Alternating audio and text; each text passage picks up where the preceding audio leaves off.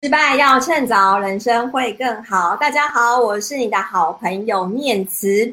那今天的失败学学失败的主题呢，其实我邀请的是一个，嗯、呃，可以说是我从小看他长大的一个呃小 Rita。那这个 Rita 呢，他其实以前是在我大家当记者的时候认识的一个公关，在。我今天会邀请他，原因是因为哦，就是在很多的人在职涯选择上面，一开始都会考虑到，到底是要选高薪的工作，还是要为了梦想去努力？到底要选一个朝九晚五的工作，还是要选一个所谓的二十四小时责任制 on call 的工作？到底哪一个选择比较好？其实每个人都没有所谓的定论或者是结果。到底是对或错，很多人到最后还是不知道。那今天我们的来宾赖瑞塔呢，他其实有一个很有趣的经历。他在大四那一年啊，就已经考上空姐这个大家都想要、梦寐以求这份工作。而且空姐其实薪水还不错哦，就是他很早就赚进人生第一桶金。但是他居然，他居然却裸辞去。变成了一个薪水不到空姐行业二分之一的这个小公关。那到底他为什么会做这样的一个选择？而且在公关领域七年之后，他最近呢成立了自己的个人工作室，要去服务更多的这个品牌行销的这个厂商。那这背后的过程，到底他的心路转折是什么？还有品牌行销公关这份工作。真的像电视上演的那样子，都是光鲜亮丽啊，就是穿得很辣，然后就是走在时尚的尖端，真的就是这个样子吗？那如果今天想要从事这份工作，到底该具备哪些能力？还有哪些地雷？哪些失败的地方是千万不要碰触的？如果想知道答案，一定要把这一集看完。那我们现在就用最热烈的掌声欢迎我们的赖瑞堂。瑞塔，其实我在刚认识你的时候，我记得我问你的第一个问题就是哦，好好的空姐不当，你干嘛跑来当行销公关啊？我相信今天一定也有很多的听众朋友想问这个问题，所以第一题你就告诉大家，为什么你会转行当公关的这个背后的故事。考空姐这件事情是每个女孩心目中的梦想，所以我在大三我就很犹豫，想说我大四怎么办？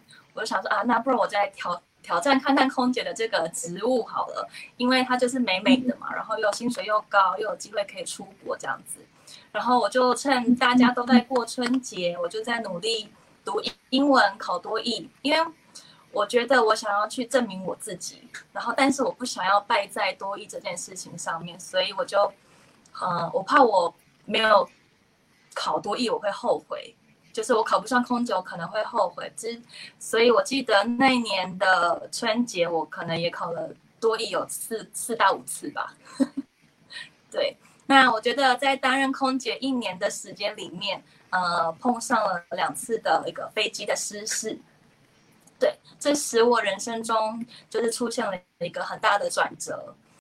我是在复兴航空担任空服员，那第一次的碰到，呃。应该是说，经历过地训跟飞训之后，第一次自己单独的飞行，我就载到了罹难罹难者的家属，就是飞澎湖的时候，这样子。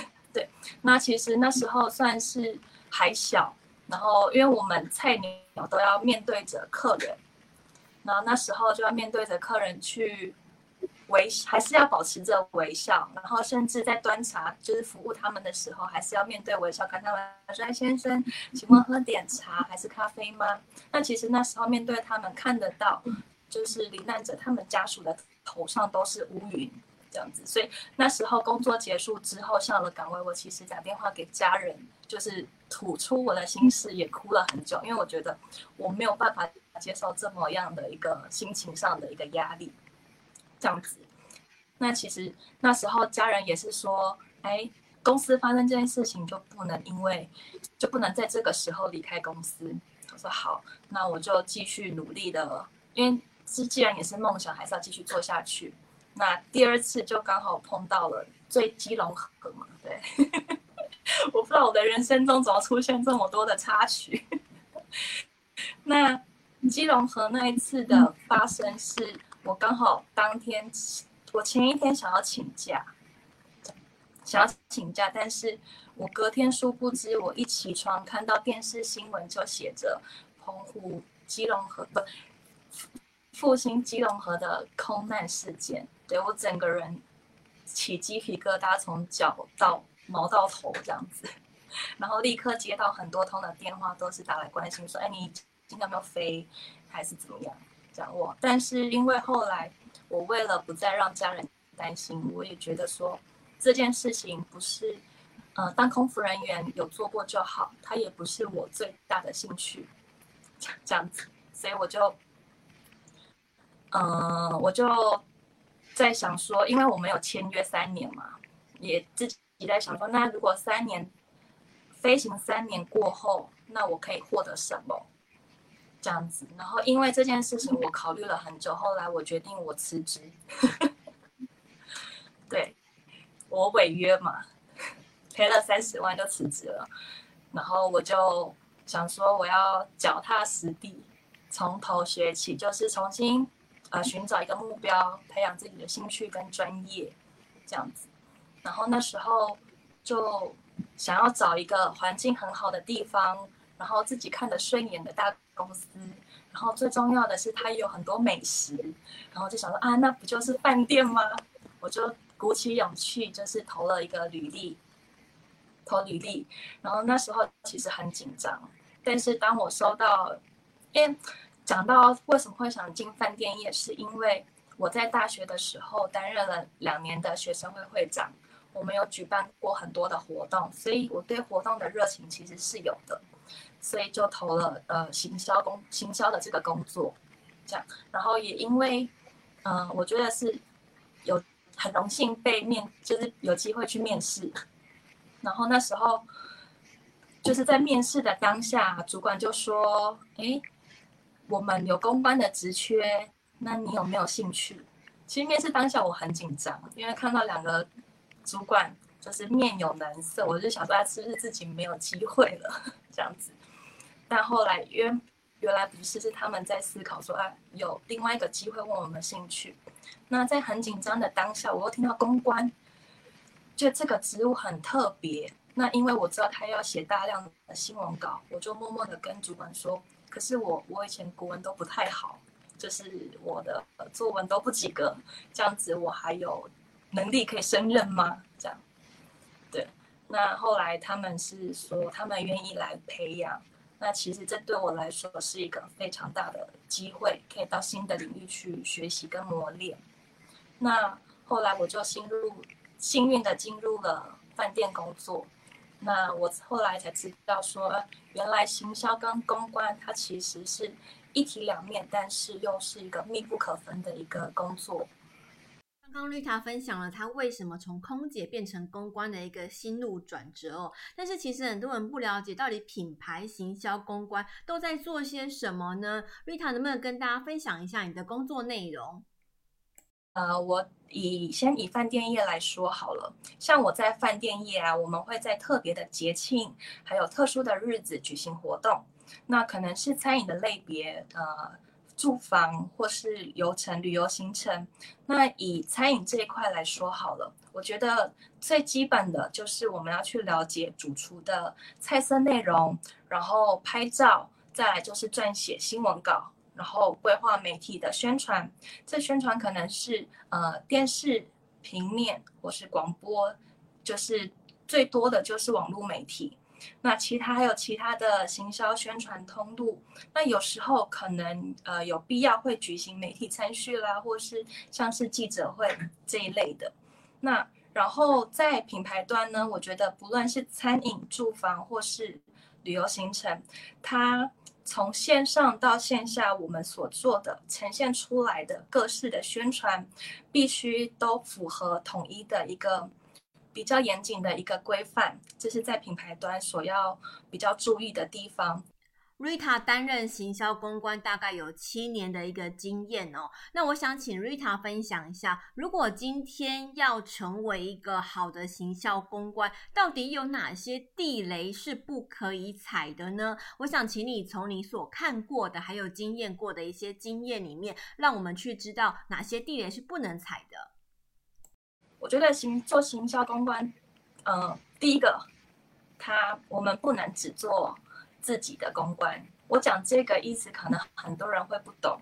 那其实这个案例就是发生在我的身边，然后、呃、可能借由，应该是说我们不能做自己的公关，我们是在替品牌这个公司在做公关，是跟他跟这个公司有利害关系的人，我们是是需要去维护这个利害关系，而不是说借由公司的礼品，然后发给自己熟识或是自己喜欢的人这样子。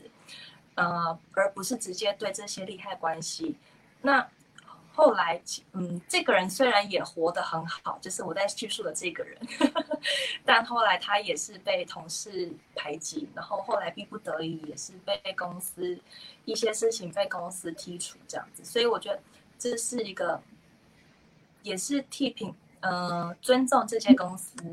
既然你身为品牌公关，那就是需要了解自己的立场。是站在哪里这样子？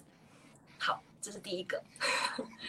第二个就是我觉得这样做一定会失败。是如果你下班不愿意接电话、接公司电话，这个可能很多人会很排斥。但是如果你要做品牌公关，这一点你必须要接受。那为什么会这样讲呢？嗯。下班后还是要联系得上你的原因，是因为你可能会碰到紧急的事件，主管会需要打给你，然后或是或是你发了一个新闻稿，然后媒体需要打电话给你，向你了解新闻稿的资讯内容，甚至是采访你，或是请你提供一些其他的资讯。那如果我们没有接电话，或是我们不接电话，我们可能会遗失掉这个可以免费曝光的一个机会，或是我们可能会耽误到媒体，或是网红部落客他们想要发稿的一个时间点。我觉得这工作就是互相，就是，呃，就是有这种必要性。所以如果没有办法接受下班接电话的人，我觉得不太也不太适合做品牌公关这样子。那第三个，我觉得。这样做品牌公关会失败的是你不愿意做小事的人。其实我们行销公关有一句话，他是这样说，就是不起眼的小事，我们做多了，它也是一个大事。就像我发布一个新闻稿给媒体、网红或是布洛克，那我可能需要一一的打电话去跟他们确认，确认说你们有没有收到，或是确认有没有曝光的一个可能性。那一一确认，公司一一确认这件事情，我觉得就很多人他没有办法接受。如果今天是小活动还好，如果今天是大型活动，你可能有五六十通电话需要打，就是会更多这样子。所以这种小事情，它看似很麻烦，但是我们必须去做，而且是要有耐心。对，那怎么说？呃。做小事也很重要。那以刚刚的呃打电话给媒体发布新闻稿这件事情来说好了，如果都有曝光资讯的话，那甚至是造成话题，我们就能提高品牌的声量，甚至甚至是它的能见度。那我觉得这很重要，是不要看不起小事。其实我这件事情是在说我自己的，因为做这七年来说，我觉得经历了。这么多，其实一直都要去打电话，对，然后需要沟通确认很多事情，虽然都是小事，可是如果我们不去做，可能会遗失掉很多，呃，曝光的机会，而且是免费可以曝光，然后提高品牌能见度的一个机会，那这其实会对公司造成损害，这样子，所以我觉得这这点也非常的重要，然后再来就是。抗压性能力不足，或是没有办法接受挑战，我觉得也没有办法胜任。因为我觉得行销公关的单位，它不像是业务，因为业务是最直接、马上能够赚钱的一个单位。行销公关它是一个花费，对，是不管是办记者会啦、媒体参与，或是制作文宣，或是拍照，我们可能都在花费。但是相对的挑战就是。花费后的成效，嗯，是否能达成当初你在设定销售目标的时候，就是能达到那个销售的目标？我觉得这是一个挑战。那当然，你能不能够承受这些，就是一个有没有抗压性的一个能力在这样子，这也蛮重要的。对，那再来，我觉得第五个就是会失败的，就是不适合做品牌公关的，是你不懂怎么办活动的人。那其实办活动是可以培养的，是看你愿不愿意去学习、去磨练。那如果我们不懂怎么办活动，活动的定义从小到记者会，然后大到可能食品展、国际旅展等等。那其中我举例像是食品展好了，然后它就不像是办书展这么容易，它的内容可能会。就是除了摊位的接洽，然后预算的签核，然后厂商的提案，那其他设备啊、水电这些是书展没有的。那除此之外，它就是甚至是到活动当天的记者会，然后接续行销活动的一系列流程。当然，我只是举这个例子啦。那只是说最重要的是企划能力，还有你流程的掌控能力。你能掌握好眼前的这一切吗？我觉得这也很重要，这样子。那第六个，我想最想跟大家分享，也是最有趣的，就是守不住秘密、爱八卦的人。我觉得可能也不太适合品牌公关这个行业，因为其实这个秘密有可能是公司的呃策略，有可能是公司的系统，然后有可能是公司的会议讨论。那秘密对外也有可能是你跟媒体聊天。我觉得。身为行销公关，有机会跟媒体聊天，我们会是很好的一个倾听者，这样子。那如果，啊、我觉得很重要的一点也是，就是不了解记者媒体的话，千万不要乱聊天。我觉得聊什么也不要乱聊，因为这可能会造成一个很大的灾难。因为品牌公关，我觉得就是站在公司背后支撑。就是支持公司的人，所以你代表，既然代表着公司，你就不要对外去聊一些不好，就是不能聊的事情，这样子。刚刚 Rita 已经分享了哦，就是行销公关的内容大概在做些什么，还有如果你想要成为一个好的行销公关，大概有哪些地雷是不可以碰的。但我相信很多人在听 Podcast 的听众朋友，可能未来有些人是想要担任行销公关这个领域工作的，所以 Rita，你有什么样的建议给这些未来可能想从事这个领域的新手们一些小小的 paper 呢？来公关的五个技能，还有五个必备的能力。好了，就是我今天有准备。那以品牌公关的五个技能来说，我觉得第一个就是呃敏锐的沟通能力很重要。为什么？因为我们公关常常会跟关心单位或是关系的厂商做沟通。那譬如像是撰写新闻稿的时候，我们的前置作业就是需要去跟厂商联系。那在整合内部其他资讯，我们要用拥有敏锐的沟通能力来提升我们的工作效率，也不耽误到对方的时间。那我觉得敏锐的沟通能力这是可以培养的，只要透过每一次的沟通，然后我们把一些问题，然后呃记录下来，可能下一次再问的时候，我们可以一次性的就是该问完我们所要问的问题，就不会耽误太多时间。这样，就其实我自己也是这样，就是慢慢磨练下来的。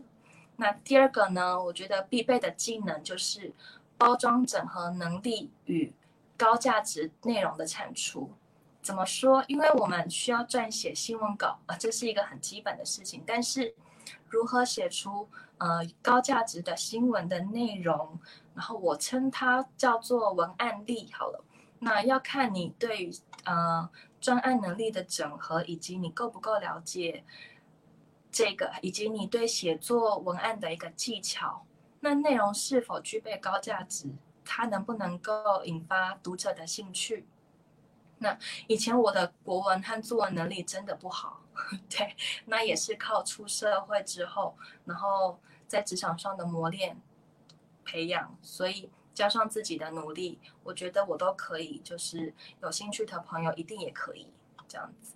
那我觉得必备的技能三就是掌握时事趋势的能力。我觉得这很关键哦。嗯、很关键的一点就是是新闻稿的切入点。那要用什么样的话题啊、呃？能不能连贯时事或是创新？能不能引起共引起引起共鸣？这样子。那这就是要看你对趋势的掌握度熟不熟悉，那也是攸关该新闻资讯是不是免费，可以免费获得高的曝光量，或是高的品牌能见度，甚至是替品牌创造更多的话题化跟声量。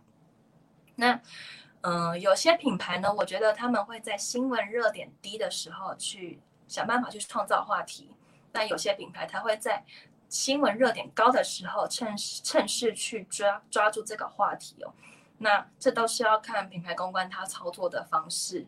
那还记得呃，我之前曾经在摩斯汉堡的时候发出了一则员工加薪的新闻稿。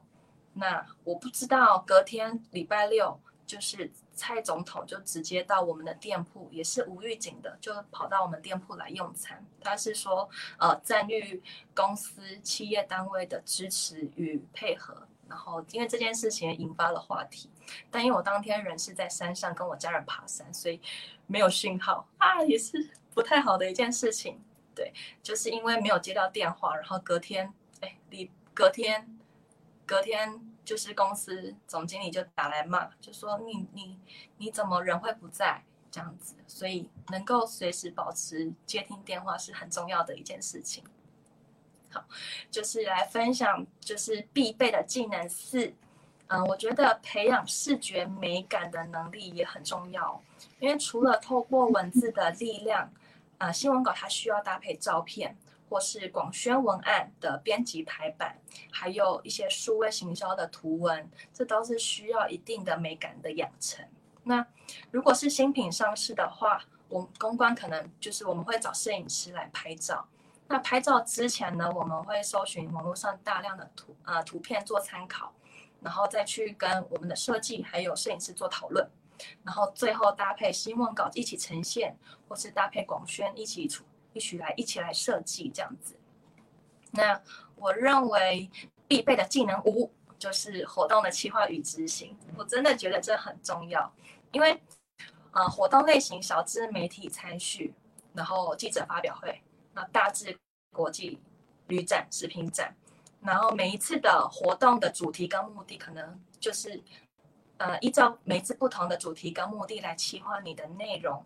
那其他工作就会像是行销宣传的规划、媒体的邀约或是人力的安排，还有主持人呐、还有文宣的制作。对，那其实各品牌的活动档期都不太一样。就像以饭店来说，餐饮和素食这些对 To C 的消费者来说，大多会以节日还有季节来做一个主题性的搭配，还有行销宣传自己的产品。那最疯狂的是，我记得，呃，我为了我在摩斯汉堡为了食品展统筹这一块，几乎前三个月哦，都加班到九点十点这样子。那是呃，是因为摩斯汉堡它是东元集团旗下的，然后另外还搭配十下其他十三间餐厅共同去做一个食品展的活动。所以这其实会因为你在不同的行业别，然后所做的内容会不太一样，这样子。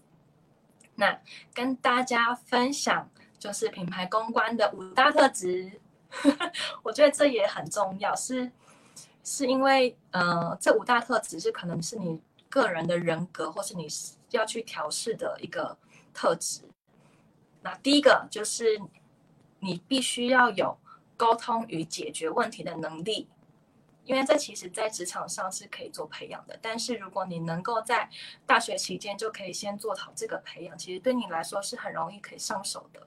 啊，第二个是团队合作和领导的能力，因为我们常常会需要搭配设计还有其他单位，那我们是不是呃一个专案，我们需要跟这么单多单位的沟通，我们可以怎么样去跟他们有效的做合作？那你要怎么领导他们来呃？采纳你的建议来配合你，这这一点是蛮重要的一件事情。然后第三个就是创新和分析的能力，嗯，这个会比较偏向在数位行销面向，还有经营社群，还有我们要找部落客、找网红，甚至是广告的需要，我们要去分析分析这些人群客群这样子。第四个就是懂得自我学习以及个人成长与调试，因为我觉得做品牌公关，它是必须要保持不断的保持着市场的一个竞争力，那同时也要能够抗压，这点是非常重要的。然后第五点就是，我觉得要有情商跟 EQ，情商 EQ 的能力，因为你懂得说话表达，呃，圆融，可以让自己变得更有智慧。就你会跟很多人去做沟通，那怎么样的沟通方式能够让你最快达到你要的目的？我觉得这一点也非常的重要。瑞塔讲的非常非常的好，就是真的把那个新手公关啊，到底要该怎么做，然后会遇到哪些失败问题，都讲得非常的清楚。希望这一集关于品牌行销公关的一些种种的问题，能够解答你的疑问。如果大家未来在这个领域上有其他问题想要请教 Rita 的话，她的联络方式我们也会留在下方的留言区，欢迎大家找她去做询问哦。失败要趁早，人生会更好。我们的失败学学失败，我们下次见喽，拜拜。